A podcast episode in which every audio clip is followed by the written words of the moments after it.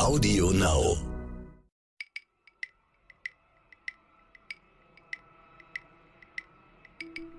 Es ist ja immer wieder spannend, wie man so einen Podcast anfangen soll. Wir haben immer das Gefühl, wir müssten uns begrüßen, dabei haben wir uns schon den ganzen Tag gesehen heute. Hallo Frauke. Hm. Ja, wir sind im Sender und haben uns schon Hallo gesagt. Und Genau, sobald man vor so einem Mikro steht, denkt man, man müsste nochmal Hallo sagen. Aber eigentlich müssten wir ja euch Hallo sagen. Also Genau, hallo. willkommen bei uns bei Sotec Deutschland. Schön, dass ihr eingeschaltet habt. Ja, und diese Woche gab es ja wieder ein, ein großes Event eines großen Produktherstellers. Also diese Woche im Sinne von für euch letzte Woche. Ach so, ja, stimmt. Muss ich auch immer noch bedenken. Gut, es war letzte Woche, Google hatte mal wieder Entwicklerkonferenz. Früher, vor fünf, sechs, sieben, acht Jahren, war das ja immer ein großes Ereignis, auch bei Apple. Mittlerweile ist der Technologie-Hype etwas abgeflaut, habe ich das Gefühl.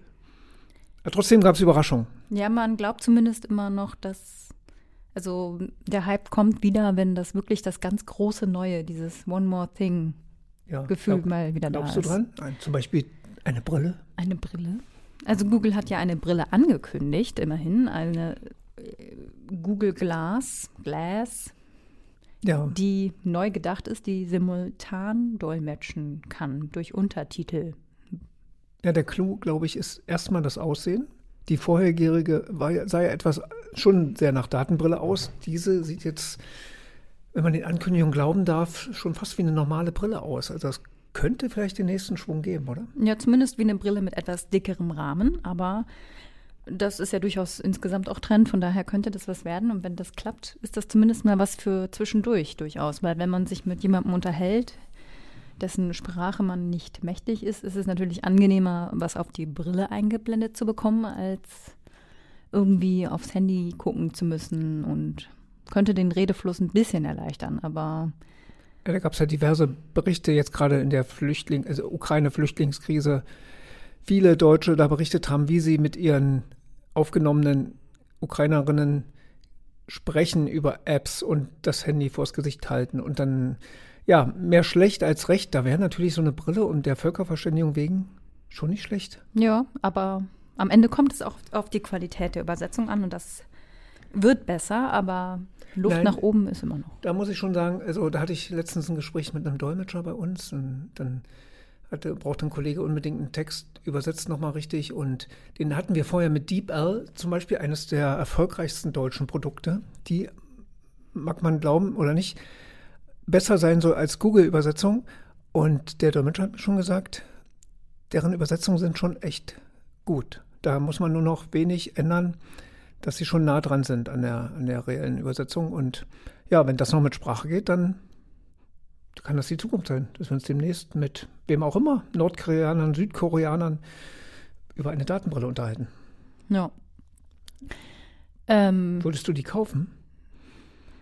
Äh, nicht sofort wahrscheinlich, aber wer weiß. Aber mh, wahrscheinlich werden darüber auch Nachrichten dann ausgespielt, um mal ganz galant aufs Thema zu lenken. genau. Unser heutiger Gast, unser, Folge 2 unseres Interviews mit dem Geschäftsführer. Der RTL News GmbH, unserem Arbeitgeber. Stefan Schmitter, viel Spaß. Viel Spaß.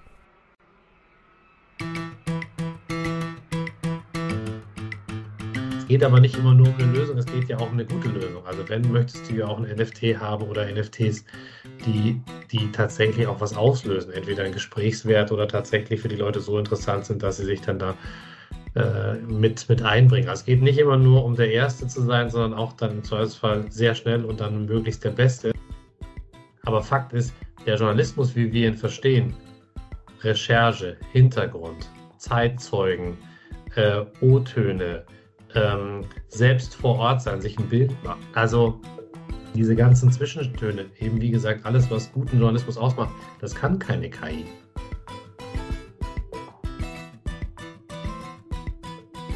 Versprochen ist versprochen. Nach Ja. Folge 150 kommt 155 und was heißt das? Cheffe ist wieder da. Der Stefan Schmitter ist da. äh, wer sich das nochmal anhören will. genau. Diesmal wollte ich mich etwas entspannter hinsetzen und jetzt Ja, mach macht er das Druck. doch mal, ist doch alles gut. Ja, wer also den ersten Teil verpasst hat, kann ja reinhören. Folge 150. Genau, die Vorstellung sparen wir uns jetzt. Wir sind mal knallhart rein. Genau. Wir hatten über, ich erinnere mich noch über ich hatte einen Vorschlag, ein Let's Dance NFT. Also Non-Fungible Token. Ist genau, also wie stehen, äh, habt ihr da was in Planung oder für Oder- andere Formate? Ich weiß gar nicht, aber glaubst du tatsächlich, also mal jetzt ganz platt gefragt, weißt, glaubst du, dass jeder da draußen weiß, was ein NFT ist? Ich finde ja immer, wir hantieren mit solchen Begriffen und dann legen wir jetzt los und dann sagt irgendeiner, boah, was ist denn das? Ist das eine neue Tablette oder ist das, ist es ein neues Handy? Also, was, was äh, ist denn das genau?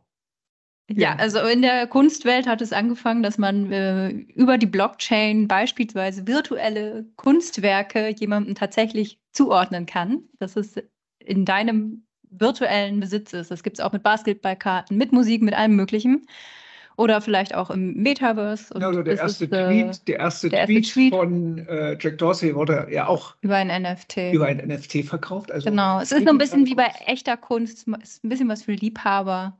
Ja, man besitzt was sozusagen Digitales ähm, und hat es sozusagen in seinem, in seinem. Besitz, was ja nicht ganz trivial ist, weil es ja Mhm. oftmals auch um rechte Situationen geht. Richtig. Wer hat eigentlich, ja gut, bei dem ersten Twitter-Tweet war das jetzt wahrscheinlich relativ eindeutig, aber es gibt ja Sachen und NFTs, da muss man schon gucken. Wer hat denn die Rechte daran? Auch gerade bei den Filmfirmen ist das jetzt ein Thema oder bei uns auch. Also wir haben natürlich das Thema auch auf der Agenda, gerade mit den Kollegen von der Bertelsmann Music Group, BMG, die natürlich ganz viele Möglichkeiten mit den Künstlern hätten, gerade im NFT-Bereich Sachen zu machen oder Sachen vorliegen zu haben, die man dann für viel Geld einem Liebhaber auch ähm, andienen könnte. So. Und jetzt um eure konkrete Frage zu beantworten, natürlich gucken wir uns das auch an für unsere großen Marken, aber weil die Rechtssituation in manchen Fällen nicht ganz klar ist, also bei Let's Dance ist es ja eine Auftragsproduktion, ist ja kein originäres RTL-Produkt, äh, sondern das gehört und die Lizenz gehört äh, den Engländern, äh, muss man natürlich immer genau gucken, was kann man machen. Also wenn, würden wir immer mit irgendwas beginnen, wo wir zu 100 Prozent die Rechte an der Formatgestaltung und an dem, an der Idee halten, dann ist es wesentlich leichter, daraus dann auch ein NFT zu machen. Aber wäre es euch da wichtig, so First Mover in unserem Bereich zu sein in Deutschland? Und es ist ja immer wichtig, First Mover Ja, ja, aber ich meine, ich meine, seid Aber ihr schon so so weit, dass ihr in Startlöchern seid, weil ihr Angst habt, Pro7 oder sonst wer? Es soll ja noch andere Mitbewerber geben. Marktbegleiter Ja, heißt habe ja von jetzt. dem ne? einen oder anderen habe ich auch gehört, aber es ist ja, also klar haben wir das auf dem Schirm, da ist ja diese Firma immer sehr, sehr schnell. Also Sachen, die aufploppen, auch rund in der Bertelsmann Content Alliance, wenn wir was sehen weltweit, das sind nicht nur NFTs, das sind andere Sachen ja auch, dann sind wir immer eigentlich ganz schnell dabei, für uns Lösungen zu suchen. Das sind wir in dem Fall auch. Es geht aber nicht immer nur um eine Lösung, es geht ja auch um eine gute Lösung. Also wenn möchtest du ja auch ein NFT haben oder NFTs, die, die tatsächlich auch was auslösen, entweder einen Gesprächswert oder tatsächlich für die Leute so interessant sind, dass sie sich dann da äh, mit, mit einbringen. Also es geht nicht immer nur um der Erste zu sein, sondern auch dann im Zweifelsfall sehr schnell und dann möglichst der Beste. Aber das versuchen wir ja bei jedem Thema. Das ist ja ein bisschen unsere, unsere Philosophie. Und wenn man jetzt so sieht, was im Streaming-Markt los ist ähm, und was sich da verändert und wie manche im Streaming-Markt ihre Positionen verändern, jetzt Netflix und Amazon, sind wir, glaube ich, mit dem Angebot, was wir bei RTL Plus so grundsätzlich schon haben, zum Teil werbebasiert für wenig Geld oder gar kein Geld und dann free, werbefree für, für eine etwas größere Paid-Summe, sind wir auch, glaube ich, da sehr weit vorne dran mit dem, was wir uns schon vor geraumer Zeit ausgedacht haben und auch das Thema, was bündeln wir alles auf RTL Plus, dann demnächst im zweiten Halbjahr. Ich glaube, dass, wenn man so sieht, dass reines Videostreaming an manchen Stellen da zumindest am Deckel scheint bei manchen äh, unserer Wettbewerber, dass es da schon noch um andere Angebote gehen wird, die wir bei RTL Plus ja letztendlich dann auch bündeln werden. Letztes Mal hatten wir auch angesprochen, äh, ein bisschen Synthetic Voice. Ich gehe mal, mal den Schritt jetzt weiter. Wir, du hattest das ja angekündigt, einen Tag später kam es dann ja auch oder am selben Ja, Tag, glaube ich sogar. Ne? aktuell war Ja, genau. Hast du schon irgendwie Rückmeldungen, wie es läuft, so wie es angenommen wird? Ja, also die größte Rückmeldung ist, dass viele Angst haben, wenn sie es dann gehört haben. Ich weiß nicht, ob ihr es schon gehört habt, aber viele Ja, sagen, boah, boah, ey, ehrlich, also geht es so? Ist es wirklich so? Weil wenn man das natürlich einfach hört und man hört es mit einem relativ, sage ich mal, normalen Text, der wenig Emotionen, darum geht es ja am Ende. Was ja wirklich Mhm. bei den Synthetic Voices noch fehlt, sind viele, viele Feinheiten in der Emotion, die wir menschlich Gott sei Dank haben und die man dann raushören kann. Geht es mir besser, geht es mir schlechter? Das fehlt dann noch, aber wenn man das mal außen vor lässt und man sagt, man redet über ein, einen wirklich sehr inhaltsgetriebenen, faktischen Text, dann mhm. würden viele darauf wetten, dass das Original gelesen ist von der entsprechenden Stimme. Und das macht wiederum vielen Angst. Das hat ja auch ein paar Diskussionen ausgelöst. Äh, wie immer, ja, wenn man was macht, ähm, darf man das, kann man das, ähm, schafft man damit seine eigenen Fake News? Ja, das kann man alles diskutieren, aber da sind wir wieder beim grundsätzlichen Thema, wie gehen wir Journalisten mit den Themen um? Fakt ist, wenn wir das können, können das viele andere auch. Also ist unsere Aufgabe damit extrem sensibel und sinnvoll umzugehen. Und es geht übrigens auch nicht darum, um Moderationen oder Moderatoren und Menschen abzuschaffen, sondern es geht darum, dass ganz viel Content, der verfügbar ist, äh, übrigens auch für Menschen, die vielleicht visuell die Sachen gar nicht so wahrnehmen können, äh, verfügbar gemacht wird. Und dass wir auch in Situationen, wo keine visuelle Nutzung möglich ist, wir unseren sehr breiten und wenn, wenn es jemand gibt, der Content hat, dann ist das RTL in seiner jetzigen und auch in der zukünftigen Dimension, dass wir den nutzbar machen. Wenn du im Auto bist und du im Moment fahren die Dinger, manche sagen Gott sei Dank, andere sagen schade, aber sie fahren halt nicht von alleine. Du bist halt im Auto und musst da vorne zur Fensterscheibe rausschauen. Trotzdem interessiert dich der Content oder das entsprechende Thema. Und in der Fülle wird das kein, kein Moderator sprechen können, weil das ist ja nämlich wie so eine Stimme von einem Navigationssystem erstmal acht Wochen lang rund um die Uhr in einem Studio und macht nichts mehr anderes als Texte einzusprechen. Von daher ist es aus verschiedenen Gründen hilfreich und es ist immer die Frage, wie geht man damit um? Und es geht auch darum zu lernen, weil wenn es gibt natürlich sicher auch welche, die werden das versuchen für andere Sachen und vielleicht auch für kriminelle Sachen oder für Fake-Sachen zu nutzen. Und es geht ja darum, dass wir sagen, wir können auch zusammen mit der Software erkennen, und dann sind wir wieder bei der Verifizierung, was ist echt, was ist fake. Ähm, also ich finde es immer gut, sich mit solchen Themen zu beschäftigen. Ähm, A, weil es, glaube ich, wie gesagt, unser Geschäft und unsere, unseren Content breiter macht und besser verfügbar macht und man auch selber lernt, wo sind denn Grenzen und wo sind denn vor allem Sachen, die man äh, dann, wenn, wenn sowas auf einen zukommt als Thema, wo man wirklich sagt, das erkennen wir jetzt. Wir wissen, weil wir selbst damit arbeiten, was da gefaked oder was da echt ist. Also aus verschiedenen Dimensionen finde ich ein super spannendes Thema und natürlich, wie immer mit solchen neuen Themen, muss man sehr, sehr verantwortungsbewusst damit umgehen. Ja, da ergeben sich eigentlich schon wieder tausend Fragen draus, aber ähm, wenn wir Deepfake haben, dann Synthetic Voice, ähm, wie viel Automatisierung verträgt der Journalismus? Aber wenn man dann auch die Frage stellt mit äh, kriminellen Energien, die sich dann daraus möglicherweise ergeben, wie bringt man das in Anführungszeichen den Leuten denn bei, das zu erkennen? Weil wir versuchen das ja jetzt schon aufzuklären über Fake News und ähm, Trotzdem kann es natürlich sein, dass dann mal jemand die Stimme von Mike Mäuser nimmt und die für nicht so schöne Sachen benutzt oder so. Wie sensibilisiert man die Menschen? Ja, ist ja eines unserer ganz großen Themen, aber es gibt ja am Ende auch im Videobereich natürlich genügend technische Möglichkeiten nach wie vor. Ein Fake, ein Deepfake, das wird schwieriger, das wird besser, aber Deepfakes von, von echten Sachen zu unterscheiden. Ähm, und ja, also im Prinzip müssen wir müssen wir den Umgang damit lernen, um, wie gesagt, auch unsere Kollegen damit zu schulen und auch wirklich sie mal in die Situation zu bringen mit bewussten Geschichten. Das machen ja auch die großen Nachrichtenagenturen, um ihre Leute zu schulen, bewusst mal Fakes dazwischen zu streuen, damit die Kollegen gefordert werden und rausfinden können, warum und wieso. Ähm, das ist ganz wichtig in der Handhabung.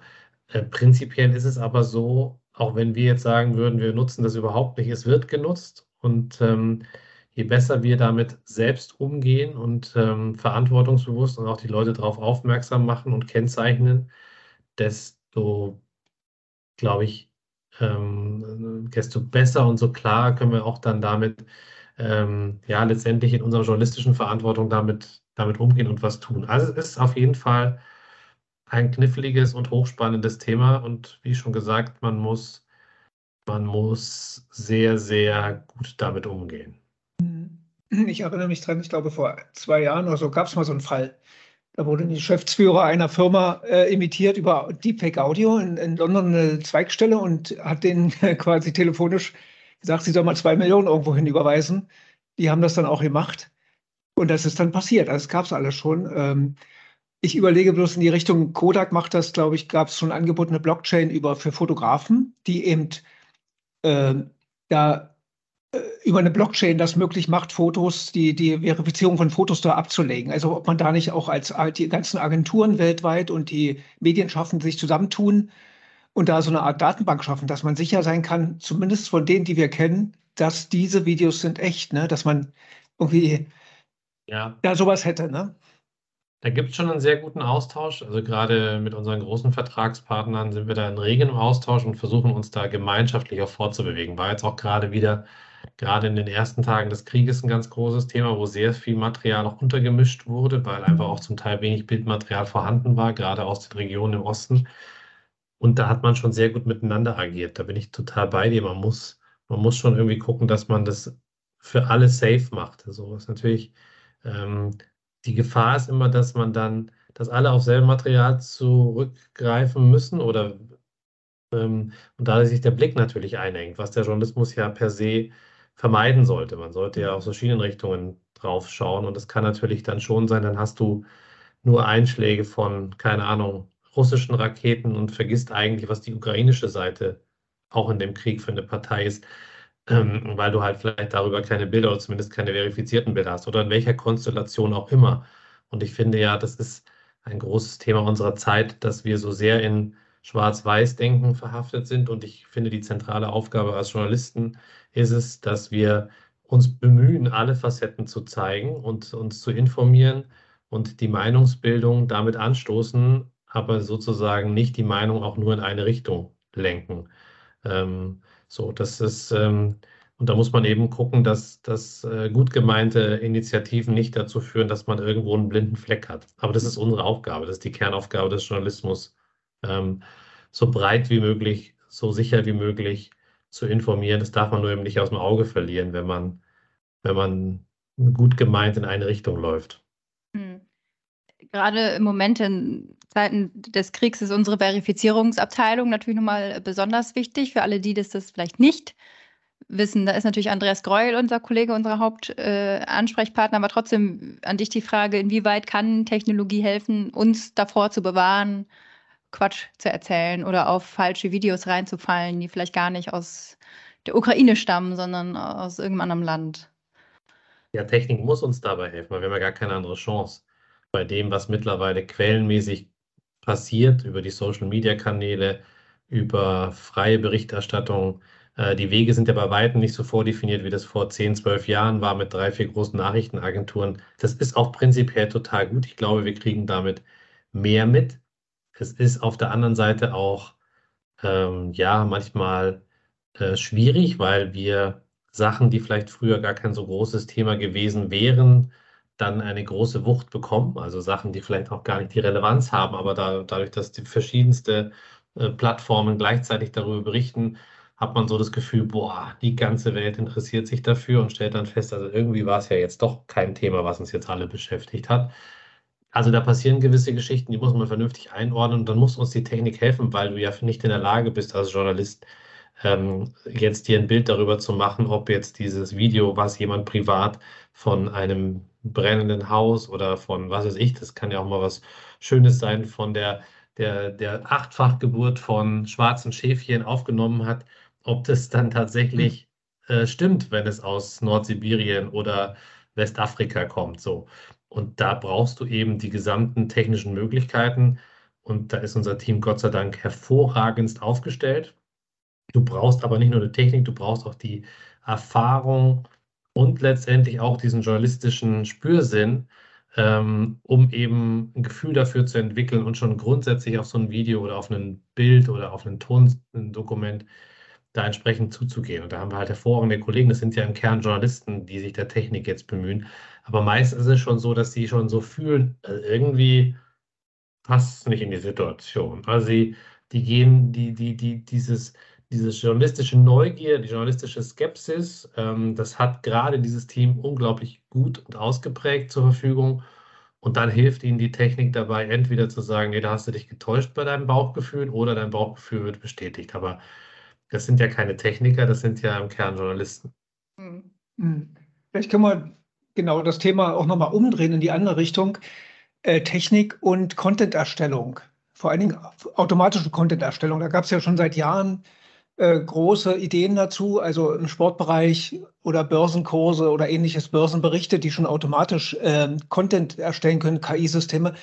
Ähm, wie sind wir da aufgestellt oder was denkst du, in welche Richtung geht das da im Journalismus? Wird das irgendwann wirklich kommen? Ja, das heißt wirklich kommen, es ist ja schon da. Also es gibt ja, ja, ja Bereiche des Journalismus, da ist es ja schon so und es gibt ja genügend auch internationale Nachrichtenplattformen, die sich dieser Mechanik und Technik bedienen. Aber ich finde auch bei manchen Themen kann man es machen. Also es muss mhm. jetzt nicht jeder denselben Beitrag über dasselbe Fußballspiel schreiben, wo drei Tore gefallen sind, zwei rote Karten und am Ende der Schiedsrichter irgendwas übersehen hat. Das ist jetzt so. Da geht es um die reine Nachricht, finde ich. Also um die reine, nachvollziehbare, klare Nachricht, das sozusagen schnell auf verschiedenen Plattformen äh, automatisiert zur Verfügung zu stellen, da finde ich, ist kein ist kein, äh, ist kein schlechtes Ding. Da muss man immer aufpassen, wenn nämlich sozusagen in der Grundquelle ein Fehler drin ist, verbreitet er sich eben auch so automatisiert. Das ist immer so die Frage, wie sauber arbeitet man ganz vorne. Das finde ich, kann man machen und so wie mittlerweile Medien genutzt werden und ähm, wie viele Medien sich da auch crossmedial äh, äh sozusagen über den Tag äh, bei mir oder bei euch auch aufschlagen, das kann man alles machen. Aber Fakt ist, der Journalismus, wie wir ihn verstehen, Recherche, Hintergrund, Zeitzeugen, äh, O-Töne, ähm, selbst vor Ort sein, sich ein Bild machen, nicht nur aus der Google-Karte rausfinden, dass das eine ganz gefährliche Straßenecke ist, sondern mal hinfahren. Ist denn die mhm. wirklich so, wie sie bei Google ausschaut? Oder ist denn da, hat sich da was verändert, hat sich da was getan? Wie sind die Menschen drauf? Also diese ganzen Zwischentöne, eben wie gesagt, alles, was guten Journalismus ausmacht, das kann keine KI. Also zumindest jetzt noch nicht. Und ich ich weiß, jetzt wird wieder irgendein KI-Wissenschaftler sagen, ja, aber die Maschine kann das in fünf Jahren viel besser. Das glaube ich nicht, weil, also zumindest nicht in der Zeitspanne, weil dieses Zwischenmenschliche, die sogenannte Chemie, dieses journalistische Feingefühl, erzählt mir jetzt die wahre Geschichte oder blieb, blieb da was hängen? Und das Vernetzen von verschiedenen Eindrücken, die bei uns im Kopf entstehen, da mag sein, dass ganz viele Forscher daran arbeiten und da mag sein, dass wenn ich mir einen Helm aufsetze, dass dann schon irgendwas da rauskommen würde in der Maschine, aber Fakt ist, ich bin eine feste Überzeugung, das macht uns auch aus und deswegen investieren wir auch so in Menschen, mhm. dass es am Ende einen guten Journalisten braucht, um eine gute Geschichte zu machen. Äh, und zwar gut im Sinne von mit allen Facetten, die notwendig sind, um sauber zu berichten über die Sache. Und da, da glaube ich und hoffe vielleicht auch, dass es da noch ganz lange braucht, bevor uns da Maschinen auch wirklich zeigen, dass sie es besser können. Maschinen können sicher besser, das ist ja, finde ich, auch ein gutes Beispiel wenn man sagt, man, man schaut sich alle weltweiten Urteile, Gerichtsurteile zu irgendeiner Themenlage an, dann wirst du immer eine Maschine haben, die besser ist als, als also im, im Kern in der Vorbereitung als ein Anwalt. Nur Fakt ist, der Anwalt muss den Richter davon überzeugen, ob der Angeklagte zu Recht oder zu Unrecht angeklagt ist. Und das taktisch ist halt Mensch gegen Mensch. Und da glaube ich, ähm, also Menschen sind in ihrer, Gott sei Dank, in ihrer ganzen Struktur auch äh, emotionale Struktur, Gott sei Dank aus meiner Sicht im Moment nicht zu ersetzen. Also, wenn ich noch kurz einhaken, also ich träume davon, Oder dass seht man, ihr es anders? Ihr seid nee, äh, nee, das sehe ich auch so. Wir haben ja auch äh, viele Experten schon befragt, die das dann auch gerne nehmen als Unterstützungstool zurzeit. Ne? Ich stelle mir so vor, im Videobereich könnte ich mir vorstellen, der Autor schreibt seinen Text, äh, sagen wir mal, er hatte ein archivlastiges Stück und dann sagt er, die KI, such mir mal schon mal ein paar Bilder raus und schlag mir mal was vor. Bei IBM Watson zum Beispiel hat ja schon mal für einen Kinofilm völlig selbstständig einen Trailer geschnitten, der nicht schlecht war. Oder eine KI, die bei der Telekom von der Telekom initiiert die zehnte Symphonie von Beethoven fortgeführt hat, ne, zu Ende geschrieben. Robbie Williams haben sie auch gemacht. Robbie Williams, genau. Also da gibt es ja Ideen, wie das ja. zumindest unterstützend wirken kann. Ne? Also, Total. Und ich sage mal so, da ist doch sicher dann eine spannende Gesprächspartnerin oder zwei sogar für euren Podcast, die Eva Messerschmidt und die Karin Immenroth, mhm. die gerade gemeinsam für RTL Plus an dem Algorithmus, an dem Empfehlungsalgorithmus arbeiten, dass wenn du dir ein Video angeschaut hast, welcher Text könnte dazu für dich interessant sein, so, super. Also, und da gibt es große Unterschiede. Es gibt, glaube ich, künstliche Intelligenzen und Empfehlungsalgorithmen, die sind super in der Branche mhm. und es gibt welche, die werden als super klassifiziert und man so richtig denkt man sich, also, der, ob ich jetzt den Film gucken will, weiß ich jetzt nicht wirklich. So, also, oder wenn man ihn geguckt hat, denkt man sich, wer hat denn das empfohlen? Also da gibt es schon große Unterschiede, aber natürlich hilft das. Und zum Teil sind wir ja jeden Tag, ohne es wirklich zu merken und dass da KI draufsteht, sind wir ja schon von KI gesteuert. Das meine ich jetzt gar nicht so negativ, wie es klingt, sondern ist ja so. Also wo waren wir, mhm. was kriegen wir an Werbung angezeigt? Ähm, so. Also ja, das kann unterstützen, aber für den Journalismus und da, wo Menschen und das menschliche, die menschlichen äh, Regungen sozusagen im Kern gefordert sind, äh, Gefühl ähm, für eine Situation, für Menschen, da glaube ich, äh, sind wir, sind wir besser. Gibt mich eigentlich schon als Avatar? Weil, Mich? ja, Metaversum, Metaverse ist ja vielleicht auch noch ein Thema, so Storytelling und Journalismus ja, ja, also, im Meta. Ja, nee, gib mal, du, ich bin froh, dass es mich live gibt. Ähm, mit dem Avatar habe ich mich noch nicht beschäftigt. Ähm, so, und das ist ja dann auch wieder ein ganz spannendes Thema. Ähm, äh, Metaverse, wollen es die Menschen? Hilft es? Wo hilft es? Wem hilft es?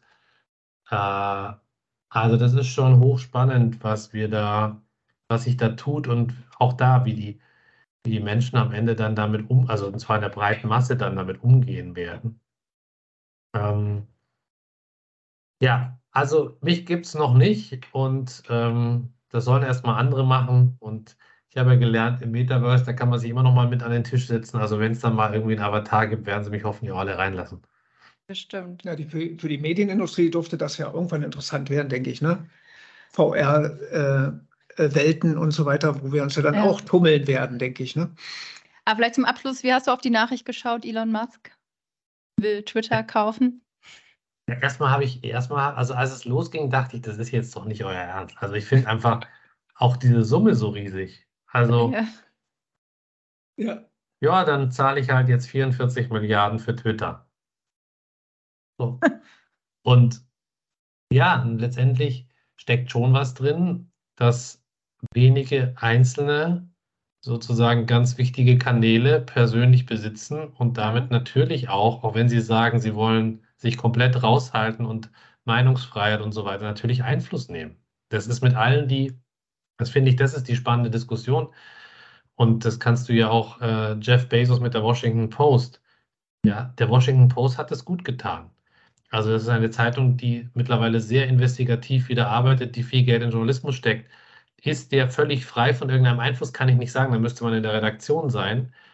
Ähm, aber da haben wir natürlich, die Marke würde es sonst nicht mehr geben. Es würde diese Form von Journalismus nicht mehr geben. Die Washington Post wäre als Zeitung verschwunden. So. Also von daher erstmal finde ich eine gute Initiative. Bin ich trotzdem, kann ich trotzdem völlig, völlig ähm, klar sagen, dass das alles richtig ist journalistisch. I don't know. Aber dann hast du halt Meta beziehungsweise Facebook, Instagram, WhatsApp in einem Universum, was, was sozusagen einem beziehungsweise wenigen gehört und jetzt auch noch Twitter. Und äh, TikTok ist ja sozusagen das asiatische Pendant dazu. Das heißt, diese großen Kommunikationskanäle, die früher auf viele und auf Systeme, öffentlich-rechtlich und, und politische Systeme verteilt waren, da verschiebt sich was. Und mit dieser Verschiebung, glaube ich, müssen wir uns ernsthaft beschäftigen. Ähm, und die ist sicher auch nicht gefahrenfrei. Da kann mir, da kann mir auch Herr Musk erzählen, was er will. So, also, und wie geht man jetzt damit um, wenn, wenn, wenn, wenn alles gesagt werden darf auf so einer Plattform, wenn es nicht gesteuert ist, weil es zu freien Rede dazu gehört? Wie geht man damit um, wenn Donald Trump wieder losläuft und die Sachen dort erzählt? Oder, sag ich mal, wer auch immer dann seine Sachen ungefiltert dort einspielen darf? Wer kontrolliert? Wer hat dann da noch die Aufsicht drüber? Was gibt es da für Regularien? lässt sich so eine Plattform überhaupt noch regulieren, weil sie sagt, mir doch wurscht, was ihr da in Ländern, also das ist ja das, wir reden über weltweite Plattform, ist die durch Ländergesetze zu steuern, durch europäische Gesetze zu steuern. Also ganz, ganz viele Facetten. Nur Fakt ist eben auch, äh, vorher gehörte das ja auch nicht uns allen, auch wenn sich die Twitter-Gemeinde, wenn du das heute mal so liest, so fühlt, sondern es gehörte halt auch Aktionären, das waren halt nur wenige oder, oder andere. Also es wurde immer schon irgendwie gesteuert.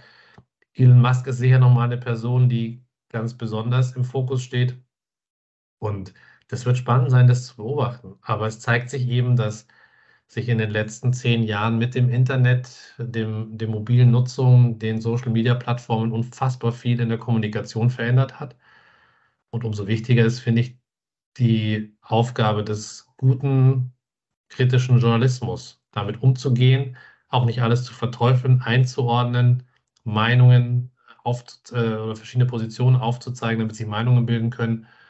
Also es ist ein sehr spannendes Feld, aber die Summe ist ja Wahnsinn. Also ich meine, ja. es klingt ja immer, also wir müssen überlegen, mit welchen Summen wir damals Griechenland gerettet haben. Jetzt kaufen wir für dieselbe Summe, kauft jetzt einer. Ja, also das ist, das ist im Verhältnis wahr, also, also da wird mittlerweile, früher ging es mal um Millionen. Ich, vielleicht letzter Satz dazu. Ich habe einmal, also als diese Übernahme von dieser Spielebude da, ich glaube Sony wollte die übernehmen.